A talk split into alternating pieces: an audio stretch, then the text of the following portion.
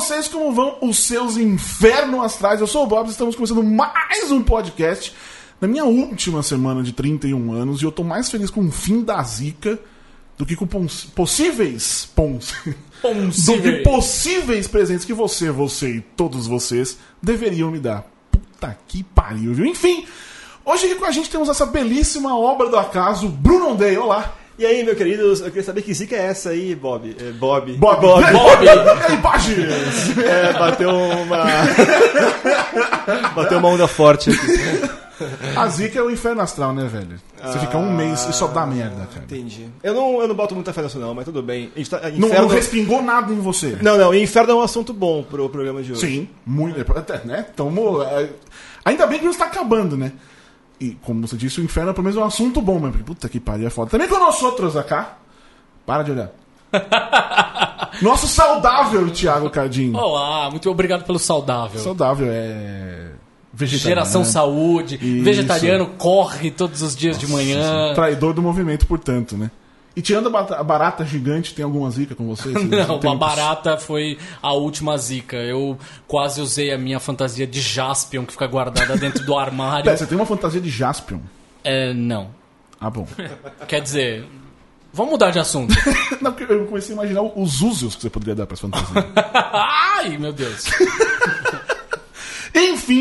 Essa semana a gente trouxe aqui dois caras que estão lotando o nosso estúdio, Estúdio Sócrates Brasileiro aqui na Central 3, é, que estão ajudando a fazer a história da cultura pop brasileira como o primeiro, entre parênteses, ponto de interrogação, porque eu não tenho certeza, é, slasher filme nacional, Condado.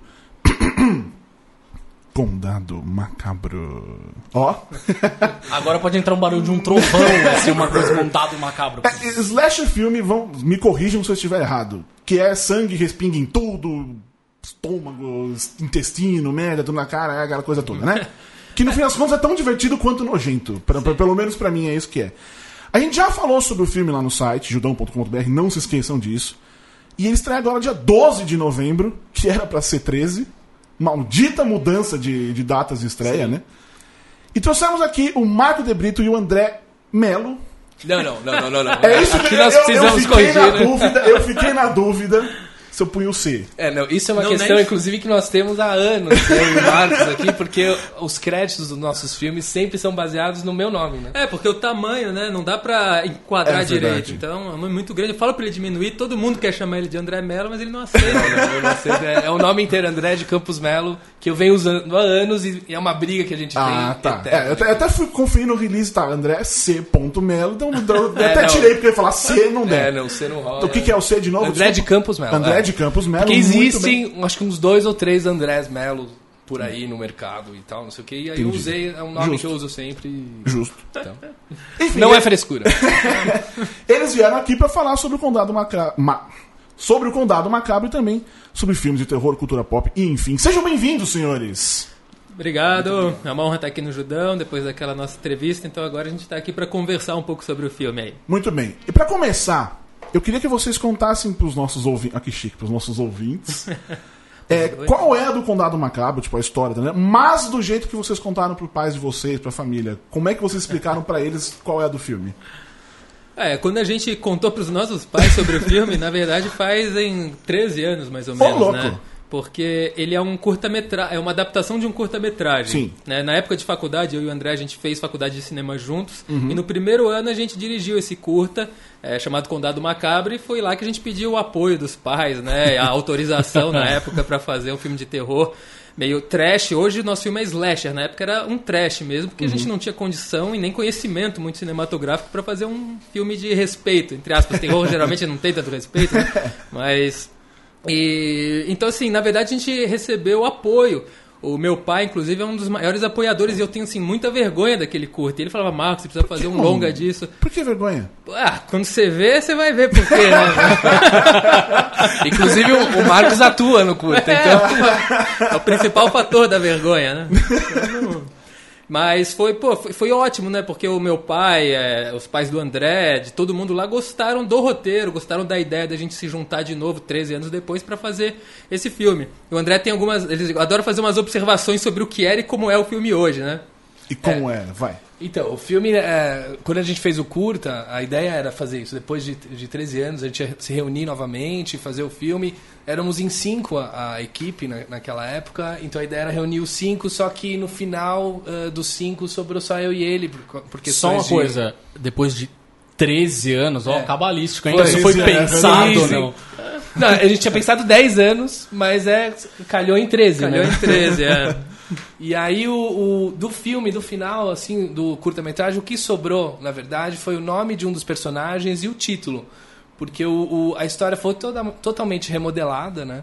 E, O nome é o cangaço, né? Não, Não, não, não, Condado é o Macabro, título. o Ah, título. não, não, é. só de um dos personagens, não, Não, é, é o... o- Não, é o Jonas. Jonas. Ah, é o tá, Jonas. tá. Que é uma. é, Porque a história do filme é uma grande homenagem aos filmes da década de 80, né? Uhum. E o Jonas é um anagrama de Jason, né? Então uma das Olha aí. homenagens aos nossos Olha. personagens lá. O Andrei percebeu, você sabia disso? Claro que sim, é lógico que sim. Eu tava só esperando a chance de falar, mas ele falou primeiro. É, e, quando eu escrevi o roteiro do curta, quando você pensa em curta-metragem, você tem menos situações para trabalhar. E assim, como se a gente pensou em adaptar ele para longa-metragem, não dava para pegar apenas aquelas situações. E para aumentar um filme sem que ele fosse um, um filme arrastado e longo, a gente precisava acrescentar personagens. Daí que entrou o cangaço, né, o palhaço, o Bola 8 e a família de sádicos, que antes era só um, um- um matador em- eh, que estava no meio da estrada e agora virou uma família, estilo Massacre da Serra Elétrica, e a gente adicionou essa regionalidade dos palhaços de rua. E acabou que essa história dos palhaços e, e o suspense de quem matou os jovens, o que é o filme ele, ele é contado a partir de um interrogatório com um flashback. E essa virou a história principal. Né? A gente usou o nosso Condado Macabro original mais como um pano de fundo para contar uma história nova, com um personagem até mais forte do que o Jonas, porque o Jonas ele é muito visual. Enquanto o Cangaço e os outros personagens, eles são, é, além de também visuais, eles têm mais carga emocional. Cangaço, né? gente, pera, vamos combinar uma coisa? Ele é um palhaço. Palhaços já dão medo por nada. Cangaço, ele dá um cagaço, né, meu? Você olha o, o bicho no trailer e você fala, mano, pelo amor de Deus. Isso foi proposital também, assim. Vamos colocar um palhaço que a gente sabe que as pessoas se borram de medo de palhaços.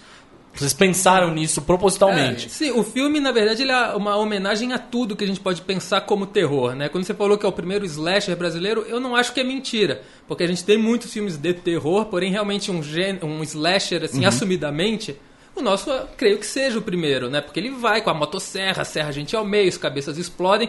E tudo, assim, baseado no, no- num gosto pop, né? Não, é, não é grosseiro. Chega a ser engraçado. Você ri das mortes de tão esdrúxulas. Mas acho que essa é a grande graça do slasher filme, no fim das contas. É. tava- essa semana passada, quando tava rolando Halloween, peguei de madrugada, sei lá, 3 horas da manhã, tava passando uma saque da, da Serra Elétrica. No TCM. Exato. e eu fiquei assistindo, cara, achando lindo aquilo, tipo, de tão bizarro que é aquelas coisas. Tipo, Mas tem aquela sua observação que eu acho fundamental a respeito Qual? do filme. No fim das contas, ele não usa uma porra de uma serra uma elétrica, é uma motosserra. motosserra. É. Isso é um. Verdade. Bem apontado. Você falou do, do humor, o, o slasher. é, quando o slasher começou ali com Halloween, né, um dos principais é, exemplares do comecinho do slasher, ele era um gênero até que sério, assim, né? Sim. O, a- o próprio Sexta-feira 13, o primeiro filme, é um filme mais sério. O humor foi pouco a pouco sendo colocado no slasher e também no terror como um todo, especialmente nos anos 80. Sim. Isso, de certa forma, acabou tirando um pouco do, do medo que as pessoas sentiam, especialmente do Jason ou do Fred Krueger, que, né, que no, é, essa carga de uma coisa pesada, agressiva, parece que foi diminuída. Como que foi pra vocês ter esse cuidado, assim, para que o humor entrasse no filme de vocês, mas ao mesmo tempo não é, tirasse o foco do horror, não deixasse as pessoas é, rindo ao invés de estar com Sim. medo? É, o filme ele não tem a intenção de ser uma comédia. Então o que, que a gente fez foi acrescentar personagens jovens que dariam o caráter cômico pelo relacionamento entre eles. Então assim, você ri porque você se identifica com as bobagens que um personagem fala ou das piadas que uns fazem com os outros, mas não tem assim, vamos fazer um, um- um gag aqui. Não, não tem isso. Então é assim, eu sou um trouxa, eu falo besteira, as pessoas riem e eu morro, né? Que é mais ou menos isso, né? Então, mas essa questão aí é interessante porque realmente, antes os slashers, até o Motel Hell, né, que foi um dos precursores, é, era pesado, não tem o humor, é, é- é uma ironia um pouco mais sarcástica, sem, sem o riso. Mas só que esses personagens fortes se tornaram heróis pra garotada, né? Então, se você continuasse com uma carga dramática muito forte, eles acabariam não tendo todo esse culto que eles têm hoje. Pô, Fred Krueger é um dos heróis da minha infância, cara. É. Eu era, adorava o Fred Krueger. Já falei isso aqui nesse podcast, inclusive, da mesma forma que eu torcia pro Darth Vader ganhar de todo mundo em Star Wars. Que é um inclusive ótimo pai, matar você percebe o que é um pai de família Skywalker. maravilhoso. Eu torcia Tirem pro o Fred carro desse Krueger- homem, por favor. Eu torcia pro Fred Krueger ganhar no final. Eu não. Eu torcia pra ele. Vai isso, malditos adolescentes, enfim. É que quando isso. você coloca o humor no Fred, no Fred Krueger, você transforma ele realmente no herói, é mais fácil Sim. se identificar, porque você sabe que é um personagem que tá sim, fazendo graça sim. e tal. Você fala no palhaço, é, a gente tem ali um, um histórico de palhaços aterrorizantes no cinema, desde o palhaço do It, né, o Sim, Pennywise, Pennywise. né, até o mais recentemente, nem tão recente assim, porque a gente tá ficando velho, mas o Capitão Spaulding do... Maravilhoso. Do Rob Zombie, sucesso. Casa dos Mil Corpos, né? E, é, exatamente, que até que é um filme que me parece que tem uma influ- influência sobre vocês aí, ou não? Tô errado. Tem bastante. Tem, tem bastante. Inclusive na versão original do filme, porque o filme ficou com duas horas e meia originalmente, a gente teve que ir cortando, né? Pra ele ser adaptado às salas comerciais. Já fazer a pergunta agora. Vai rolar um Blu-ray, DVD com a versão inteira? N- A gente acha que não, né? É. Ainda não, só se, só se fizer um puta Depende do, sucesso, é, né? do resultado no cinema. Depende de você. bem. Estamos aqui Depende fazendo a do nossa parte. público, exatamente. Até porque o filme ele é finalizado com o corte final, né? E é muito caro corrigir cor, fazer trilha, mixagem da versão inteira. Então, mas na versão original, inclusive isso consta no livro que vai ser lançado no dia seguinte ao, ao filme. é, tem o roteiro meio que inteiro, né? Ele é roman romantizado, né? Um livro, mas é inteiro. Então lá tem as partes que ficaram de fora. E lá é citado o Casa dos Mil Corpos, num diálogo entre eles. Porque sim, é uma das principais referências estéticas do filme. A questão da emulsão, do, do filme às vezes sujo, que na Casa dos Mil Corpos tinha, a gente replica um pouco disso no Condado. Mas de, de história é mais o massacre mesmo, que é a nossa né, principal referência ao massacre. Tem o, o Sexta-feira 13, como o André falou, e tem também os Rejeitados pelo Diabo, que é a continuação das Casas dos Mil Que é Que eu acho incrível, é isso que eu ia falar agora. Pra mim, É maravilhoso. dos mesmo. filmes da minha vida. E tem outros, tem aquele. é, eu esqueço o nome desse filme, mas é um filme de palhaços espanhol. Balada do Amor e do Balada, ódio. né, do- Então, é. é, assim, tem, tem Mas esse veio depois, né? Esse a gente já tava com a, com a história pronta, mas ele veio como inspiração. né? É, até porque o- como os palhaços vieram depois, né? Então, assim, a referência dele acabou vindo a calhar depois mesmo, né? Assim, algumas falas, algumas cenas que a gente achou interessante colocar e de ter palhaço, né? Porque realmente a cultura pop precisa do mascarado com cara de porco, do palhaço, do sangue, da gostosa, do bobão, da, da escolha burra do filme de terror, né? Apagar a luz, tudo merda. Então, é, tem, tá tudo lá. Eu E sobre, tenho- o, o- sobre a questão da comédia, também tem uma coisa interessante que é um recurso muito legal é, pro, no terror, o uso da. Se você conseguir dosar essa comédia, porque é uma forma de você desarmar o espectador para você pegá-lo ali na Ah. frente no susto. Então você vai dando umas amenizadas, então isso é, é super estudado ali no roteiro, que você tem momentos chaves que você dá uma, uma risadinha ali nele para depois você pegar e você tá com ele totalmente desarmado. Porque as pessoas, a gente sentiu nas primeiras projeções do filme, as pessoas já entram muito tensas no, no, no filme. Ah, visualmente, o, o cartaz, o filme, o nome, já deixa as pessoas bem nervosas. E aí quando a gente vem construindo aquela coisa do, da comédia e tal, as pessoas vão relaxando, porque daí depois, quando entra a parte do terror mesmo, a gente pega todo mundo desprevenido. É, eu acho que o riso e o horror estão muito ligados, É. porque é, até em filmes que não necessariamente tem, é, é, quer fazer o humor, mas quando a pessoa tá nervosa, às vezes ela tende a dar risada, Sim, né? sim. Como uma coisa até de extrapolar ali a. pra mim, É, exatamente, a risadinha nervosa. né? Por algum lugar tem que sair. né? Não, mas uma das críticas que a gente recebeu no Fantaspoa, que a gente ganhou lá o prêmio de melhor filme. Ah, é Fantaspoa, a primeira é Fantaspoa. É, ou Fantaspoa, Tudo depende bem, da é, região, é só né? eu dizendo, enfim. É, foi justamente assim, um cara, um crítico lá falou, pô, a gente achou interessante. Eu, né? A gente, sei porque. Eu achei interessante porque nesse filme, diferente dos slashers convencionais, onde ah, os jovens são introduzidos apenas para morrer, vocês desenvolveram um personagem. Então a gente tem um desenvolvimento longo inicial de personagem. Então, assim, a pessoa que espera aquele terror demora para ela acontecer. Então, assim, eles estão naquela curtição, baboseira, ba- bobagem, daí de repente, do nada, vem uma cena muito forte, assim, no meio, mas muito forte com o animal, que daí já deixa as pessoas, opa, não, não, não estamos mais seguros. Daí depois volta pra bobagem e vai vindo num crescendo, né, o terror, até que chega num ponto mais perto pro final do filme, que inclusive todo mundo, né, uma unanimidade de distribuidoras que a gente procurou e tal, que assim, o filme precisa cortar um pouco de tempo. A gente cortou, mas não tira nada do final. Porque assim, do final tem quase uma hora de terror que parece que passa em 20 minutos. Porque o filme inteiro ele vai construindo, construindo de repente terror, sangue, seminudez, né? Então, é as coisas que a gente quer ver, né? E essa coisa do desenvolvimento dos, dos personagens também é legal porque ah, cada morte é sentida. Porque no, no slasher convencional tem alguns personagens que são tão coadjuvantes que eles só estão ali pra morrer, né? e os nossos não, se acaba tendo cada pessoa, quando você ouve depois, a, cada um simpatizou mais com um, assim, e, e as mortes são sentidas. Acaba... O modo sentido de estar lá só pra morrer no. Se for spoiler, azar seu. No, no último The Walking Dead, teve a Tabitha, que é uma, uma, uma cabra. Cara, ela tava lá só pra morrer. Mas eu nunca senti tanto uma morte quanto da pequena tá, uma cabra. Ah, uma cabra. Uma cabra. Uma cabra. De macabra. Não, Eu também é entendi uma macabra. cabra. Uma cabra. É uma cabra. É, exatamente, tadinha. Deu, deu dó, enfim. Cadinho. Tem, é, tem um, eu tenho um grande amigo que é roteirista. é, Name drop. E ele. Não, Name nem drop. precisa name drop. Name É, quero- drop. Vou fazer propaganda, quero que ele se foda. Grande amigo, estou fazendo aspinhas com os dedos. É, ele sabe quem ele é, ele deve estar ouvindo o programa possivelmente. É, ele costuma dizer o seguinte: que ele não consegue, é uma limitação que ele tem, fazer histórias, tramas de nicho que sejam ambientadas no Brasil. Então, por exemplo, fazer terror, ficção científica, fantasia ambientada no Brasil, toda vez que ele escreve parece que soa falso. Vocês têm essa dificuldade? Vocês sentiram isso? Vocês ouvem as pessoas dizendo isso? Pô, filme de terror no Brasil? Ah, só se for a inflação. Ah, tadum. Enfim.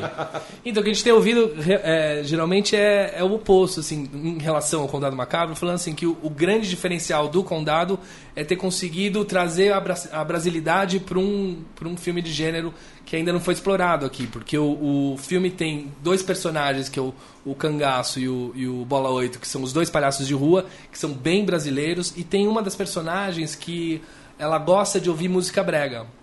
e aí o- a, gente usou como trilha sonora do filme a música brega que ela, que ela ouve. Então, Eu ia perguntar isso sobre trilha, que trilha é um negócio importante pra caralho pra filme de terror, né? Assim, como é que vocês construíram a trilha? Porque, óbvio, a gente sabe que trilha sonora vai. Vocês estavam falando de um crescendo, né? Que vai acontecendo na trama. A trilha vai te ajudando a, a- a ter esse crescendo, mas ao mesmo tempo vocês conseguem dosar isso com a música brega. Como é que vocês conseguiram chegar nesse equilíbrio? É, existem a, a- é, a música original, né, e a música é, incidental. Sim, enfim, a sim. gente- então, o- sempre que a personagem tá ouvindo uma música que ela é zoada por, por essas questões, ela vira a trilha do filme, na viagem, no- no- numa hora de dança.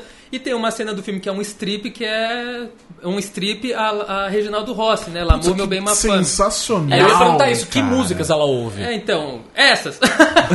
Reginaldo Rossi, Franquito Lopes. Franquito Lopes e Carlos Alexandre, Carlos assim, Alexandre. só coisa boa Que mesmo. delícia isso, E- e cara. clássicos do brega. E o Reginaldo Rossi a- é a trilha inteira, né? Então o strip dura a música inteira, então, pra vocês né, curtirem e tal. E, mas a outra trilha não, já era carregada numa coisa mais suja, né? Então o cara viu o filme e foi fazendo conforme ele ia assistindo e sentindo a necessidade do, do tom. Então, mas é, voltando um pouco na questão do roteiro, como eu sou escritor também de romances, eu não sinto essa dificuldade. Como o André falou, as pessoas é, a princípio, quando vem o trailer e tal, alguns vêm falar: porra, no Brasil tem tanta coisa pra explorar, folclore, e vocês vêm fazer filme americano. Quem vê só o trailer tem essa concepção, mas quem vê o filme já não. Porque ela vê que a gente tentou é, abraçar, sim, uma, uma- um estilo norte-americano de filme, nem só norte-americano, mas estrangeiro de terror, porém acrescentando essas coisas brasileiras pra falar: olha, a gente também tem conteúdo nacional que não precisa ser folclore. A gente criou personagens é, visualmente fortes que não poderiam ser aqui, poderiam ser nos Estados Unidos, podia ser na Europa, em qualquer lugar, mas não, é no Brasil, é, é- é condizível? É essa palavra? Condizente. Condizente, Condizente. é condizente com a realidade, porque no interior, então é um cara que cria porcos, né, e dá a comida das pessoas para os porcos comerem, uma coisa meio, meio, meio legal, né, então assim... Então, Aliás, assim, vocês estavam falando essa coisa de filme gringo e tal. Vocês por acaso chegaram a pensar nisso? Legal, lancei o filme aqui no Brasil. Eu sei que vocês estão acabando de lançar o filme aqui, ok? Mas é, agora vou levar isso lá pra fora. Vocês têm esses planos de levar o filme pro exterior? Temos, inclusive a gente já tem agente internacional. Ah, É, legal. A One Night Films assistiu o filme, adorou, é da Inglaterra e ela representa a gente. A gente já tem conversa de contrato com a Alemanha, outros países e o filme ele está sendo exibido em festivais na Colômbia, Alemanha, ah, Colômbia, Colômbia, Argentina, Espanha, Holanda, México. Então assim, Ele tá, circulando tá bem, né? circulando. Muito bom. É, a gente vive hoje um, um momento interessante dentro do, do, do horror assim no mundo, né? E tanto no cinema independente como, por exemplo, o como é que chama em português? Corrente do Mal, né? It Follows. O Babadook também, que é um filme é, australiano muito muito bom. E até dentro do mainstream, como Invocação do Mal, o Sobrenatural. O momento o horror está num momento é, como é que vocês estão vendo assim a cena do cinema de horror e como que isso impacta aqui no trabalho de vocês no Brasil? É, o Brasil ele, ele tem já uma, uma assim, um consome-se muito filme de terror aqui, assim, todo ano quando a gente pega o, o. É, o Borderô da- das- dos grandes filmes que ao longo do ano tiveram grandes bilheterias, sempre tem dois filmes de terror que estão nas cabeças, assim. E nem geralmente são os mainstreams, às vezes um filme B americano chega aqui, então o público gosta muito. do- 2014 do- foi Annabelle, não foi? foi Annabelle e teve um outro, agora eu não me recordo o nome, que também estreou em novembro, que estreou já na, na- depois do Annabelle. Eu lembro que o, o pessoal da Warner comentou que era Annabelle até, até pelo menos o Hobbit, né? Tipo, no final É, do é. ano era o Annabelle. Assim, Sim. tipo. Então, o, o- assim, é muito forte a, a procura. O que a gente está tá buscando com o Condado é justamente que esse público que consome muito terror é, assista o nosso filme. A gente está tentando que chegue a, a essas pessoas esse filme, que elas, é, pelo menos na primeira semana, que é a mais importante do filme, é, vá esse público, porque pode gerar um boca a boca e de repente. Mas esse público que assiste esses filmes mais recentes, talvez, digamos assim, é mais uma coisa de suspense, né? Mais o susto, uh, alguma coisa. Não tem tanto matou, sangue, essas coisas, né? O gore, até- né, você diz. é, É. Mas o, o nosso, ele, ele, ele meio que traz de tudo. Né? Assim, a gente não está explorando o gore, até no trailer a gente não explora o gore, explora o filme em si. Aquilo é um bom resumo do que o filme é num todo, né? de, de sensações. É, dos jovens, do palhaço, da dúvida e da morte. Então, a gente quer, na verdade, com o Condado, quebrar esse preconceito que a gente tem com o cinema nacional de terror. A gente, na verdade, tem preconceito com o cinema nacional, Nacional, como um é. todo, né? Mas imagina, né? Independente, nacional de terror, porra, a gente vai parar onde com isso, né? Então a gente quer realmente tentar abraçar esse público, né? Que eles. Nem que metade desse público veja, porra, tem um filme aqui é, americano e um filme brasileiro de terror. Vamos ver o brasileiro, vamos dar essa chance, né? Então a gente conversa muito sobre, sobre quando que o gênero no Brasil vai ser realmente uma, uma certeza, né? as pessoas vão investir, porque patrocínio para filme de terror no Brasil é quase É, eu ia- inexistente, né? Era, justamente isso que eu ia perguntar, ou seja, essa coisa de patrocínio. Aí, mais do que isso, né? Patrocínio também, mas enfim. é, distribuição. Como é que vocês. Vocês estão com a distribuidora que é a Elite, certo? Elite Filmes, isso. É, foi difícil, vocês chegaram, vocês baterem muitas portas até chegar neles, ou foi a escolha imediata, por exemplo? O quão difícil está sendo para vocês negociar esse filme? Não só com a distribuidora, mas com os exibidores. Porque a gente sabe, obviamente, que além do- da disputa, é tudo isso que ele estava falando, ou seja, é filme nacional, tudo bem, tem a questão da cota de tela, ok, mas mesmo assim a gente sabe que é difícil os caras darem espaço, é muito mais fácil pro cara dar espaço pro, sei lá, 400, 500 salas para jogos vorazes do que para um, uma, reservar uma sala para um filme nacional. Nacional, de terror ainda, o quão difícil tá sendo esse processo para vocês? É, a gente passou sim por várias distribuidoras, mas nenhuma falou pra gente não. Todas falaram assim: ó, a gente gosta do filme, mas ele tem que diminuir de tempo. Então, como eu e o André, a gente tinha feito um filme da maneira que a gente queria, sem amarra de patrocinador, de edital, nada. Gente falou: não, a gente não vai abrir as pernas agora, né? A gente quer mostrar o primeiro filme do jeito que a gente queria. Então, assim, é, a gente já tinha cortado quase meia hora de filme. É, o corte inicial do filme tinha 2 horas e 20. 2 horas e 20, daí a gente ficou em duas horas e mesmo assim eles falaram, corta mais meia hora. Porra, e assim, caralho. meia hora não rola, né? A gente até fez versões com menos 10, menos 15, que a gente não estava feliz. Mas a gente continuava insistindo com o produtor, o Adriano, que mandasse também a versão longa. E daí a Elite assistiu e gostou do jeito que tava. A gente até comentou, ah, mas você quer que a gente corte um pouco, cinco minutos, tal, a gente consegue. Falaram, não, a gente gostou do jeito que tá, é esse o filme. E eu e o André, revendo o filme várias vezes, a gente decidiu cortar mais um pouco. Então a gente cortou uns 3, 4 minutos. E não apresentamos para outras distribuidoras, mas todas falavam, meu, o filme tá legal, tá bem acabado, né? Uma coisa de. Não parece filme brasileiro, né? A gente não sabe se toma isso como elogio ou não, mas não parece filme brasileiro. Então, assim, E, e o lançamento das grandes distribuidoras de filme nacional terror tava para lá de 2016 ou 2017. E a gente tava cansado, a gente filmou em 2012.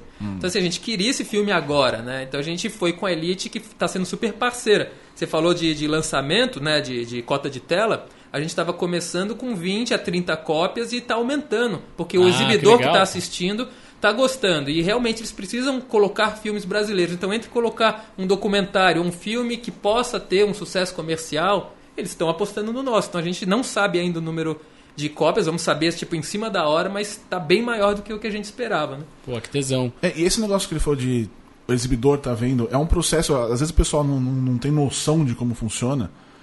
É, é isso, primeiro você tem que mostrar pra distribuidora, que vai mostrar. Cara, é, meio. É, é- é cansativo. Eu não, eu tipo, acompanho muito de longe e percebo quanto isso é cansativo, porque tem que mostrar pro exibidor. Aí o exibidor acha que gostou do filme, aí ele. Aí acho que compra, enfim, não sei se aluga aí, outra história. Mas aí ele escolhe passar o, a cópia no próprio cinema. E não é só com esses filmes. Eu lembro que eu tava na, na junket do. O agente da Uncle. E rolou um meet and greet do- dos dois caras com, com o distribuidor. Tipo, vai lá, tira fotinho, porque vai ter que. Sabe, não é. Dane-se que é o Superman, que é o Winklevoss, um dos gêmeos. Tem que fazer esse trabalho mesmo. E pra vocês deve ser muito mais difícil, né? Você fala que não tinha patrocínio nenhum. Como vocês fizeram no filme? É, eu ia perguntar isso. Lei Rouanet. Não rolou Lei Rouanet nenhuma pra vocês. Não, que é isso? a, ideia do filme, assim, a gente queria. é, a gente já estava um tempo, o Marcos tinha um, um projeto que já estava há dois anos, é, aprovado na Ancine, correndo atrás de patrocínio. E, e a gente tava com uma fome de filmar, assim, nessa espera, falando, não, vamos filmar alguma coisa. E aí veio a ideia de retomar aquela ideia antiga do, do curta. Vamos refazer o curta que virou o longa. E aí a, a opção era assim, vamos fazer o, o Marcos escreveu o roteiro de uma forma que a gente conseguisse minimizar os custos para ser viável, para ser um, um longa-metragem. Então ele é todo rodado em, em locação, no interior do Mato Grosso do Sul, numa fazenda que ele tem. Então ele escreveu já pensando na locação que ele tinha nas mãos. E a gente juntou a, a- a gente pegou um período que era um período que as pessoas estavam mais paradas, que é janeiro e fevereiro até o carnaval. Então, assim, as pessoas puderam é, entrar como parceiras e, e sócias no filme, então o elenco todo e tal. Então a gente é, teve uma verba inicial apenas para transporte até a locação e alimentação da- das pessoas. Então foram 40 dias intensos rodando lá no Mato Grosso do Sul, com é, custos quase zero. Imagina uma equipe de quatro pessoas na equipe técnica. Então, assim, a gente tinha um elenco de sete, oito, que às vezes variava para 20, contando né, a figuração, e quatro pessoas da técnica controlando um set inteiro. Isso não existe, né? A técnica sempre tem que ser superior ao elenco. Então era assim, eu e o André, a gente ficava dias, 72 horas sem dormir, assim, mas sem deitar, de pé gravando. E daí dormia duas, três horas na noite seguinte, e daí de novo, 72, 48 horas era desumano, né? Eu cheguei a, a dirigir uma cena sonambulando. Eu comecei a dirigir a- o meu sonho para os atores e eles, Marcos, o que você está fazendo? Eu, eu acho que eu tô dormindo, né? Porque, mas não conta para ninguém. né? É, foi, foi, foi foda. Mas, mas assim, o resultado tá aí depois, né? Que a gente fez realmente. Todo mundo é coprodutor do filme, todo mundo tem uma parte do filme, mas a gente chegou em São Paulo e o André viu que estava aberto o edital do PROAC para finalização. E falou, vamos fazer? Eu falei, ah, André, já acabou de voltar. Não dá, né? Vamos descansar um pouco, não aguento, ninguém aguenta. É, a gente decidiu não participar, até porque a gente tinha, esse- tem- tinha esse medo, né, do que o filme era. Porque foi um filme feito sem verba, praticamente. Tipo, pô, a gente vai competir com um filme de 1 milhão, 4 milhões? Não rola. Só que daí, depois, passou um tempo, a nossa energia voltou, né? E a gente voltou a conversar sobre isso. Daí, a uma semana da entrega, a gente sentou e falou, vamos fazer? Vamos fazer. Então a gente não dormiu de novo essa semana inteira, montamos o filme, ficou com três horas essa É, versão o, de o edital corte. permitia um copião, né? Que a gente, então a gente montou um copião de 180 minutos, né? Que era dentro do, do edital, assim, só para ter uma noção do- de tudo que foi filmado e ter uma noção da história. E assim, a gente foi também, de novo, virando noite para dar conta daquilo e a gente conseguiu entregar e fomos contemplados com esse prêmio. Então foi o primeiro grande prêmio do filme foi esse do Proac do governo, que foi era um edital de finalização e aí a gente teve um dinheiro que era para conseguir finalizar do jeito certo. O filme, a gente já tinha. eh, a ideia do filme sempre foi focar nas pessoas, né?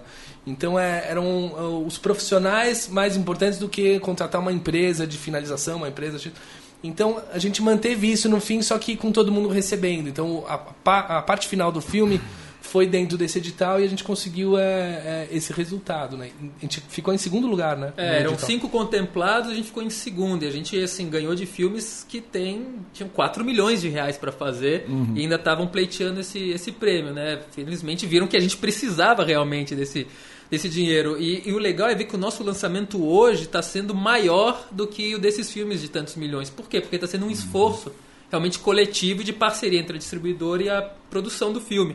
Então, é, tem filmes lá, que eu nem não vou citar os nomes, mas assim, tiveram menos cópias que nós, tendo muito mais valor de P&A e muito mais valor de produção. E a gente, na verdade, criou-se o interesse do exibidor. Então, a gente está crescendo sem verba, mas a gente está crescendo para competir realmente com filmes de médio porte, né? Mas a gente ainda considera o nosso filme como pequeno porte, um lançamento de pequeno porte, porém entrou o Telecine, né? Quem estiver assistindo os- ah, o canal Telecine hoje, entrou a- a- do dia 9, entrou os spots do filme. Então, assim, hoje a gente é um filme Telecine, a gente nunca imaginava isso. A gente É chegou... daqueles que quando for assistir vai aparecer o logo do Telecine no começo. Sim, sim. Olha, aí sim, hein? É, a gente já foi comprado por eles para passar na Telecine Uhum. e no cinema tem o Telecine, apresenta, tem tudo, né? E é uma coisa que realmente, pô, a gente foi lá com uma câmera, uns equipamentos, uns amigos, todos profissionais, porque a gente já Sim. tem anos de mercado, né? Como curta-metragista, documentarista. E agora a gente está aí no mercado mesmo, com filme Telecine, com distribuidora, com agente internacional. Então, we tão- win, né? Pessoal que estão há anos no mercado, até, eu queria perguntar disso. O que, que vocês faziam antes? Porque não é que é a impressão que dá, mas ficam, tipo, meu, 13 anos vocês estão pra fazer o filme, parece que, tipo, tá nisso, assim. Mas é óbvio que não é. O que, que vocês faziam antes e o que vocês pretendem fazer agora que estreou? Vai, é, vai estrear o filme.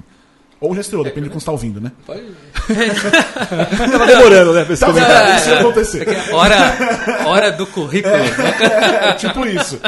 Então, eu e o André, a gente entrou na faculdade no mesmo ano. Ele acabou saindo depois, eu, eu me formei em 2003. Só que E ele acabou 2005. montando meu filme de conclusão de curso.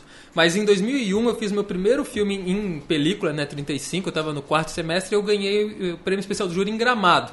Então aí que eu vi que eu tinha começado a minha carreira de cineasta. Então, e nesse primeiro filme, vídeo sobre tela, é, eu não conhecia o mercado de festivais, então eu só escrevi em Gramado e uns poucos outros. Eu era mais convidado a participar do que eu mesmo indo atrás. Já nos próximos filmes que eu entendia do- da- dessa questão do mercado de curta-metragem, eu fui escrevendo, que foi esse Uninverso que ele montou, o André também montou os dois. E foi um hit de festival na época.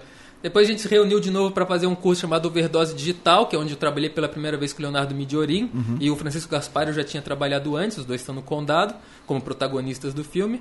E, e, assim, a carreira meio que foi num crescendo, tanto que o Condado, que ia ser um curta, a gente pensou, pô, a gente já tem tanto prêmio em curta, aonde mais a gente vai chegar com um curta? A gente não precisa de mais um curta na carreira. Vamos logo pro longa, mesmo que seja desgastante, e a gente foi. Só que nesse meio tempo, todos esses anos, né, eu acabei virando escritor de romances também, porque um roteiro, o primeiro roteiro de longa que eu queria filmar é absurdamente caro, mais de 10, 15 milhões de reais. Né? Isso há 5, 6 anos a- atrás. Então eu adaptei ele para livro. E mandei para as editoras tal, e a Rocco adorou e publicou. Né? Então ele é. Como um chama o li- livro? A Sombra da Lua, A com Crase.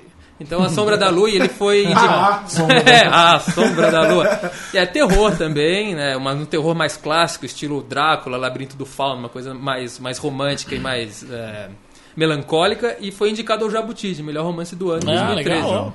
E eu tô agora para publicar o romance Condado Macabro pela Simonsen, que deve sair amanhã. Sexta-feira 13, a gente ainda não fechou a- o local, mas deve sair. Mas vou livro avisar. dá pra sair na sexta-feira 13, pelo É, menos. é, né, o livro ainda dá.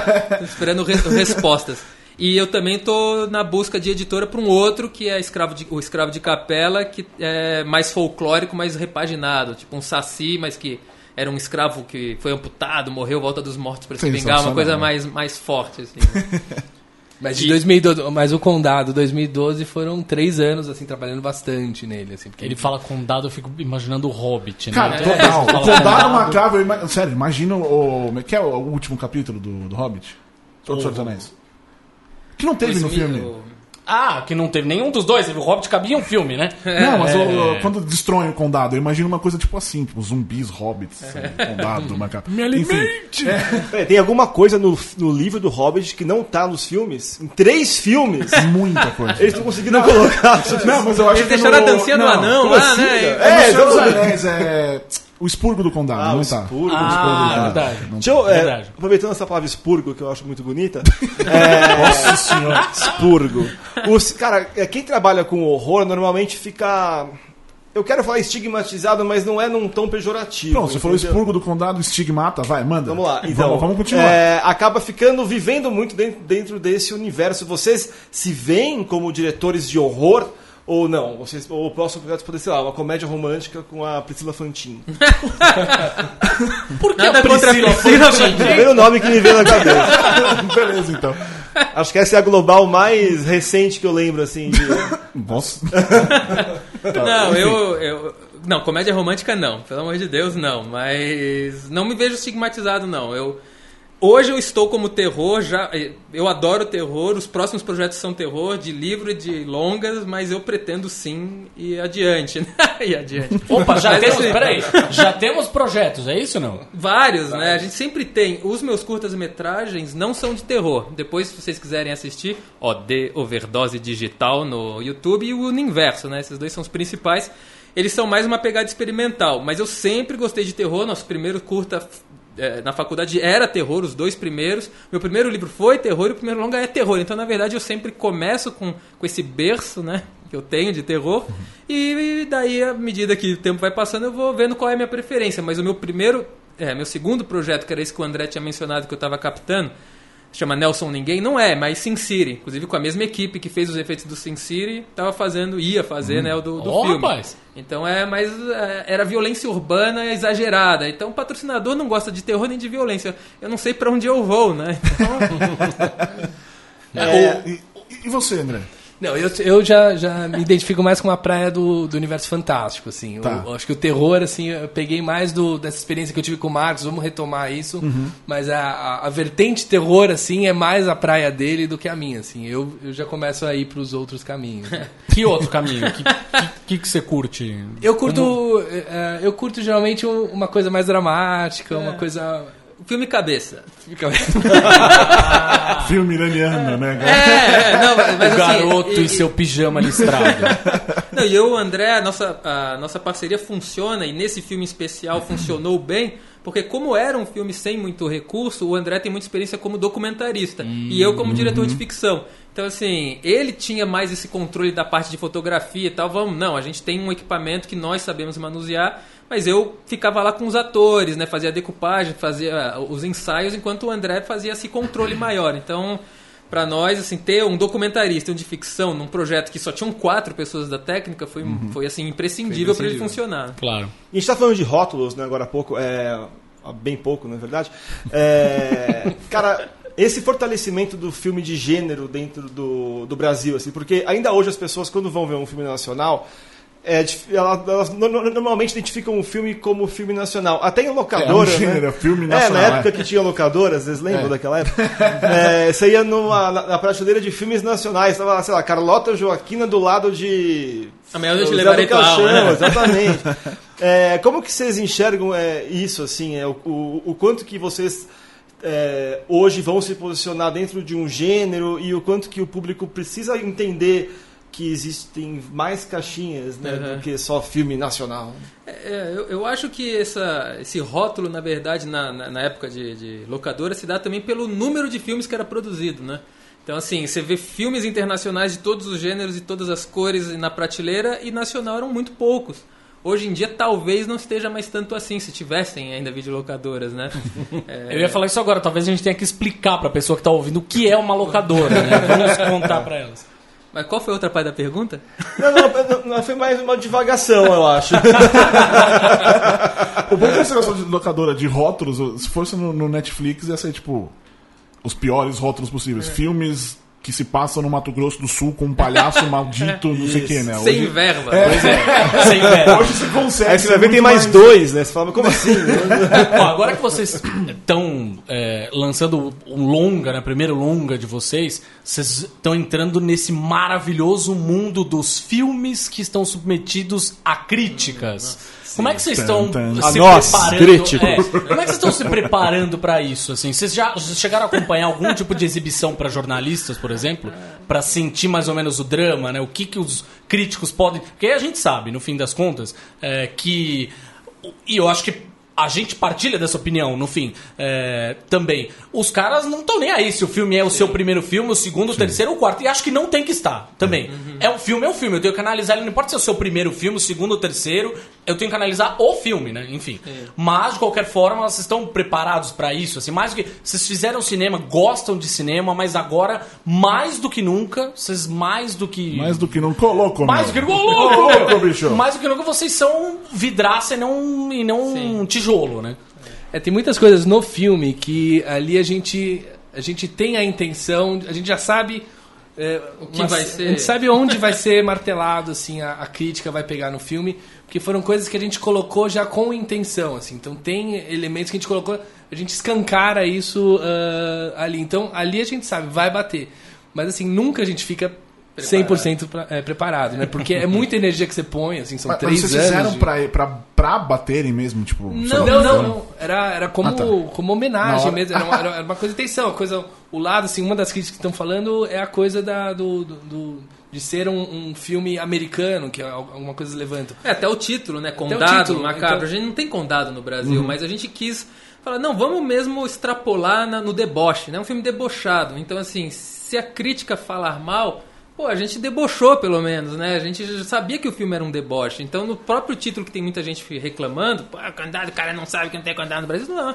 a gente sabe, mas a gente também sabe que um histórico de cinema é, gringo vem com a palavra county. Massacre County é o nosso filme, no- nome do nosso filme em inglês. Massacre porque é o massacre da Serra Elétrica, Texas Chainsaw Massacre. E County porque então, assim, a gente pegou duas palavras jargão mesmo e colocou no mesmo filme. E a gente ainda traduziu da maneira mais porca possível, porque é, é o que a gente quer. A gente quer um filme, Aí, entre aspas, Pois porco, é, né? Um filme é. que as pessoas, Ele- porra, não é isso. Foi uma das minhas- traduzia Foi uma das minhas profissões durante muito tempo, dar títulos em português pros, pros filmes Você tem algum orgulho né? aí do seu, seu currículo? Um título? Orgulho? Tenho, pior que tenho. Vamos lá. Tenho. Shoot 'em Up, sabe aquele filme com o Clive Sei, Owen, com a bala. Mônica Bellucci? Eu- Mandando Parabéns. bala, é Parabéns. Eu recebi um e-mail, me dá uma dica. Não sei se foi de você ou do Fábio. Eu recebi um e-mail de. Cara, como você acha que poderia ser traduzido esse filme? Recebeu? Sim. Qual filme que você tá falando? O Shoot 'em manda, Up? manda Shoot 'em bala. Eu falei manda bala, inclusive. Mas é mandando bala. Mas é mandando. É, aí eu traduzi, Mas voltando às críticas, é... cara, mas na boa, al- alguém criticar vocês, como falando, vocês, que- ah, vocês estão copiando o Era o cinema falar, né? americano. Puta que pariu, isso não é crítica, né, cara? Porque, primeiro que Pois assim, é. você copiar, eh, copiar um formato não só estético, mas uma, um formato de, de, de fazer o filme, né, de produção, que é o que mais funciona no mundo, me Sim. parece uma coisa interessante pra você copiar. Assim, o filme, Eu copiaria. O filme já tem críticas, né? Por causa dos festivais. Tem crítica boa, crítica ruim, crítica ótima, crítica péssima.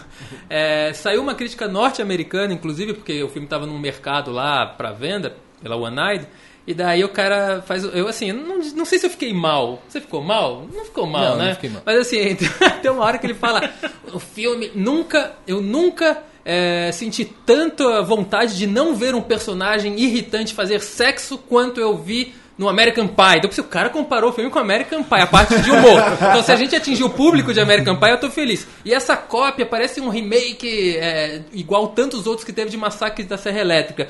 Porra, se a gente fizer o público de um com o culto do outro, eu tô mais do que feliz, não preciso fazer mais nada, sabe? Não, que é Então, totalmente a lógica de, de estúdio americano. Quando você vai fazer um pitching de um filme lá, basicamente é isso. Ah, é American É, Pie com- contra Massacre da Serra Elétrica. É, é, e assim, pô. Isso é, isso é frase que cabe no verso do DVD, hein?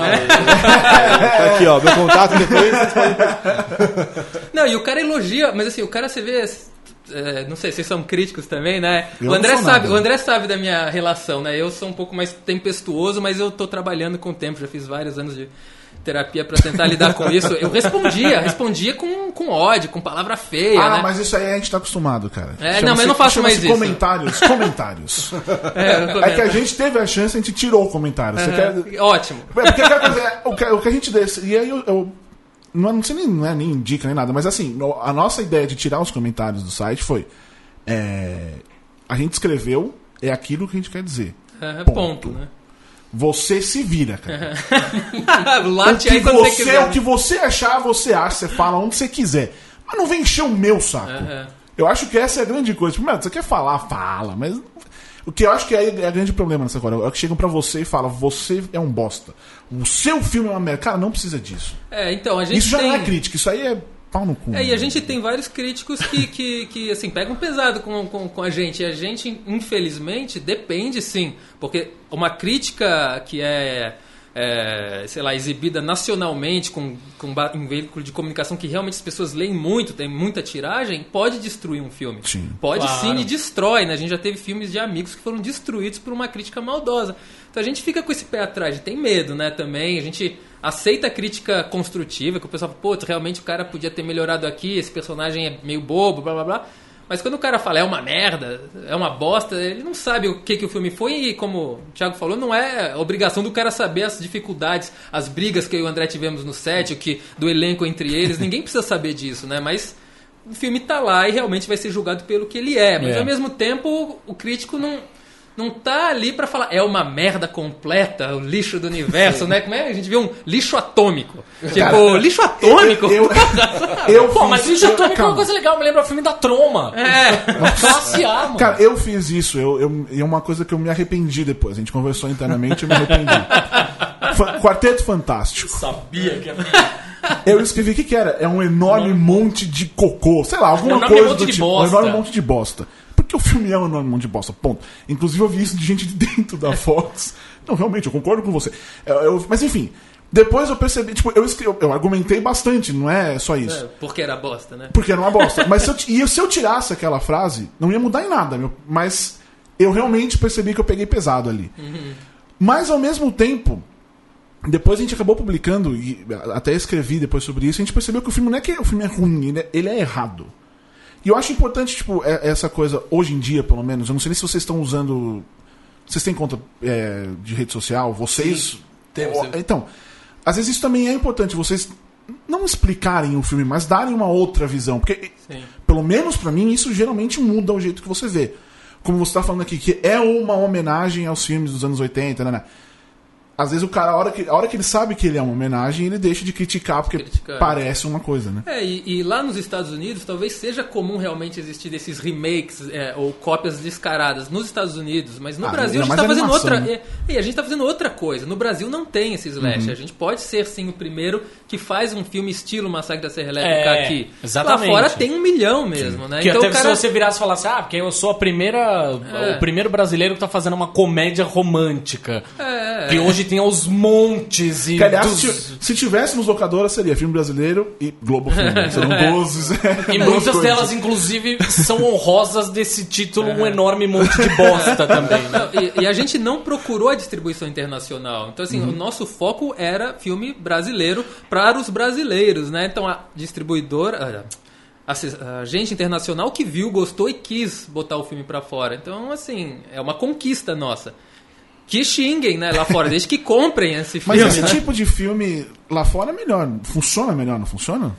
De uma maneira geral? Funciona, né? Lá, o título lá funciona, mas eles estão acostumados a ser malhado, né? Realmente, esse, Não, não, o- não, não, acho mas fala do Vin Diesel aí, né? Foi malhado o Foi, filme do Vin Diesel, assim. né? Então, assim, se a gente for malhado e não fizer metade do público, né? Foi malhado e, é, e Bom, fez mas- meio milhão na primeira É, mas eu quis dizer que, tipo, o, o slasher, esse formato, você vai ver, o, tipo, a- por exemplo, publicações, Fangoria, por exemplo, o tanto de coisa que é produzido e de- ah, muito pior do que. Pior no sentido, tipo, menos dinheiro, menos técnica. É um cara filmando com. Não que isso seja ruim também, mas o cara Sim, pegou sim. um telefone e filmou uma pessoa. Tipo, ela tá com ketchup em cima e fala, entendeu?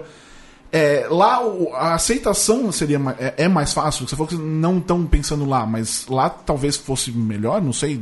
Ou também isso não interessa. Não, interessa, né? Sempre onde o filme passa, interessa a gente, mas eu acho que pelo filme ter a regionalidade, não fica muito claro pra Tá. alguma parte do Tá. humor. Então, na Alemanha, que a gente estava em negociação, a gente até travou um pouco a negociação, porque o cara pediu para cortar 40 minutos, Ô, nem meia hora. Mas por quê? Porque as músicas bregas não significam nada Nada para pra eles eles, lá.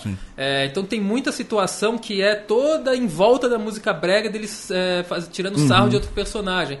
Então isso não, não tem por que estar lá. Isso e outras piadas. As piadas mesmo, as também. é. piadas, Muita né? coisa não era compreendida lá fora. Né? Então é. É, o- é- é claro que o filme tem que ser analisado conforme pelo que ele é e tal, mas tem até a ver com isso da Alemanha. Eu acho que você precisa entender o contexto da coisa, assim. Então, é o. É na, lógico. na Alemanha as pessoas precisam entender o contexto antes de ver um filme. E um crítico tem que entender o contexto. Se você for pegar e analisar friamente, tecnicamente, o massacre, Uhum. o massacre da Serra Elétrica, é um filme que tem um monte de problema técnico também, Uhum. certo? Se você for pegar o pé da letra. Agora, porra, é um filme visceral, é um filme que apresenta. Tem é, outras qualidades, a gente ganha por outras qualidades. Então eu acho que a crítica precisa sim ter um contexto, entender Claro. um pouquinho da história do filme, um pouquinho do que está acontecendo, de qual que é o objetivo, enfim. É, cara, semana passada acabou a mostra de São Paulo. Hã? Semana passada? É, por que, que vocês não estavam na mostra? Vocês chegaram a, a negociar? Então foi uma, foi uma é, estratégia, uma escolha de, de lançamento, porque assim, a, a gente tinha. a- o plano era lançar na Mostra de São Paulo e pintou o convite da Mostra Latino-Americana que aconteceu em agosto. Agosto. né? Agosto. E ali, eh, a mostra latino-americana, eles ficaram sabendo do filme, foram, indicaram a eles o, o Condado Macabro, e eles assistiram e ficaram super empolgados. E eles falaram: olha, a gente vai oferecer para vocês uma a melhor data, a melhor sessão com. No, no- na principal gala, sala tal. Isso vocês não vão ter na mostra. Então, por que, que vocês não, não vêm para. E, e tinha um histórico também do Juan de los Muertos, que é um filme cubano que passou Que é sensacional. um ano depois e foi uma sensação do festival. Eles identificaram muitas semelhanças do Condado Macado com o Juan de los Muertos e eles falaram: não, tem chance de ter o mesmo. atingir o mesmo, o Mesmo objetivo, é, é. objetivo do, do Juan de los Muertos. Então.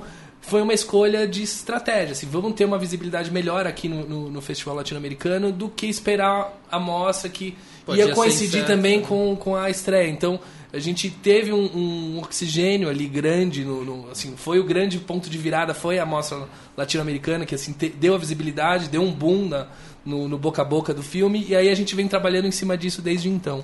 É, porque a tenda da Mostra Latino cabiam mais de 500 pessoas e ficou gente pra fora. E quando chamaram a gente no palco, teve assim um, o pessoal ovacionou, ou seja, as pessoas esperavam esse filme. Então, realmente a gente não tem nenhum arrependimento de não estar na mostra e ter passado na, na, na Latino, porque pra nós foi, pô, pro ego, não só pro ego, pro filme, pra tudo, assim, foi uma recepção ultra calorosa. Duvido que a gente tenha uma igual em outro lugar. E a gente não tinha só convidados, porque eu, o André e o Adriano, a gente tem esse planejamento de tentar, né, pela dificuldade de bilheteria, trazer nossos amigos mesmo nas sessões pagas, né? Pô, você é amigo, então paga pra ver o filme. né? Então a gente não fez tanto essa, esse movimento de amizade, né? Foram, obviamente, né, a equipe e tal, mas tinha muita gente de fora e foi uma reação antes do filme depois do filme tão boa que, assim, o Jonas estava lá, né? A gente levou o próprio ator fantasiado com motosserra. Tem até vídeo na internet, né? Que as pessoas fizeram dos celulares dele com a motosserra ainda atacar as pessoas. Foi um monte de foto. Tranquilo, né? Tranquilão, tranquilão. de boa. É, então, meus queridos amiguinhos, o tempo acabou-se. Central 3 informa que não temos mais nada. Marcos, André, eu queria muito, muito agradecer vocês terem vindo aqui. Desejar toda a sorte do mundo com o Condado Macabro.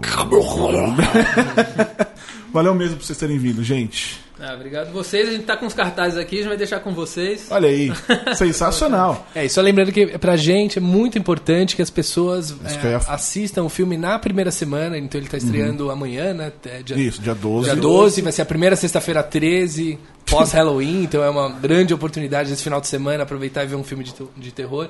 Porque assim, a, a carreira do filme depende desse público que for nessa primeira semana. Então, se, se, a maior, se todos forem na primeira semana, tem chance dele ficar mais uma semana e aí e ficar e mais pessoas poderem assistir. Né? O boca a boca é super importante nesse. nesse- Super importante Sim, mesmo. Muito importante. Então, aproveite que você gostou dessa ideia toda, viu o trailer lá no, no site, tem todo o link, tem o vídeo e tudo mais. Quando for falar, assista um filme e fala assim, ouça o podcast pra você saber por que, que tem que ouvir o. assistir ao filme. For- é a nossa campanha Force alguém a ouvir este podcast. Vamos junto nessa Sabe história. que a minha avó ela usa aparelho no ouvido pra Isso. ouvir? Eu troquei pelo, por um Isso. fone e coloquei o podcast. Tá vendo? É Olha isso que vocês têm que fazer. Ela tá um pouco perturbada. ouvindo Não, vozes, mas né? depois, Tá ouvindo imagina vozes. depois dessa, então. né? Até porque ela deve ter ouvido algumas vezes os comentários do Boris dizendo que está nu. Hoje eu, não estou, hoje eu não estou. porque eu Ó, fiquei desculpa. com um negócio de né, sangue, pode sujar as coisas. Ah, então entendi. eu preferi ficar. Mas enfim, então é isso. Force alguém ouvir este podcast, force alguém assistir Condado Macabro, 12 de novembro, nos cinemas. Ondei, o que que você tem pra dizer antes de acabar? Eu tenho pra dizer nada, nada. Só acesse, acesse meu blog, obrasdoacaso.com, como sempre. E estou lá falando sobre cinema, música, política Ó. e sexo. E sexo, tipo, não tem nada. Você tem nada, sexo? Não, nunca teve. Mas, Mas então poderia vamos ter. começar a ter. Pode ser que sim. Sex Cells. E você, Cadinho? O que eu tenho a dizer? Acessem esse site lindo, maravilhoso, garboso E e, amarelo? amarelo, judão.com.br. Sigam a Aliás, gente em eu cheguei no, no meu limite. Eu tenho a capinha do celular é amarelo e preto, o Renan falou já sobre isso aqui. Judão todo amarelo e preto, agora eu comprei a camisa do Corinthians amarelo e preto. Eu não preciso mais nada. Ok. Eu não... Ok. Eu tô- Corinthians é branco e está com a preto. camisa amarela e preta. Sim, mas foi no Peru. É branco sim, e preto. sim, e a camisa é amarela e preta, não tem problema laranja nenhum. também. Ah, mas não, você não. Até porque não serve, né? eu só serve, só pra mim só serve as réplicas. Enfim. Então, é, acessem o site, sigam a gente nas nossas redes sociais, é, Twitter, Instagram, Facebook, a porra toda, Snapchat, a gente tá lá, E, em tudo e que é tem lugar. lugar que desde semana passada a gente tá falando aqui, pra ouvir também novo. O Deezer! Isso, Escutem a você- gente no Deezer. Você não precisa pagar, você pode ouvir de graça, é só chegar lá, procura ajudando. Ó, não tem coisas. desculpa agora, você pode ouvir a gente em uma porrada de lugar, né? Isso, Não tem desculpa pra não isso. ouvir o podcast, E né? não se esqueça que a nossa ideia no, no iTunes é chegar a ser o oitavo. Não queremos ser sétimo, nem nono, nem primeiro. A gente quer ser o oitavo. Então, O iTunes só funciona em aparelhos da Apple, correto? Não. Ah, não? Não. Todo mundo que tem. Ah, eu não sei, a, aparatos. Android? Android tem. Ah, o Android eu não sei, mas dá pra assinar também pelo Android. Ah, é, Mas o Windows, Eu mudei recentemente para. Android e eu fico chocado que a gente renega o sistema que a maioria das pessoas usam. Ih, olha lá. Eu Aí tenho eu- Android, tá aqui, Ó, ó. Ih, olha lá. Aí então assim, Que é uma, é uma pessoa usa, você é uma que bosta. tem Android, estou com você. Ouça no Deezer. Não, não no iTunes. Ou, mas ele pode assinar o feed em qualquer aplicativo do Android também. Não Isso, tem, não, a gente não tem esse problema. Exatamente. Eu uso o Pocket Cast. Olha aí. E, Dica. por favor, patreon.com barra judão. Vocês vão entrar lá e vão saber exatamente o que fazer. Tudo que vocês têm que fazer é nos dar o seu dinheiro agora. por favor. Não, mas toda essa Ou o treta- palhaço assassino toda vai invadir a sua é. casa. Toda essa treta Te que o André um e o Marcos contaram vocês. aqui pra gente do filme, a gente meio que só passa toda vez como no site. Não é fácil. Mas é isso, né? É É isso. isso, acabou? É então tá isso. bom, semana que vem a gente volta. Aquele abraço. Tchau.